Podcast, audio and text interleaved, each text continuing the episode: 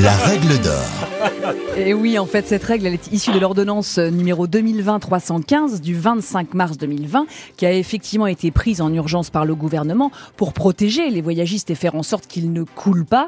Euh, et effectivement, il était indiqué qu'il y avait des avoirs au lieu des remboursements, car ils n'avaient pas la trésorerie. Mais au bout de 18 mois, cet avoir, il était euh, périmé, il n'existait plus. Et soit il y avait une proposition de voyage, une nouvelle proposition qui était acceptée, ou alors il y avait un remboursement. Autant vous dire qu'avec notre ami Quider, on est très largement euh, au-delà des 18 mois et on ne comprend pas pourquoi il n'y a pas de remboursement.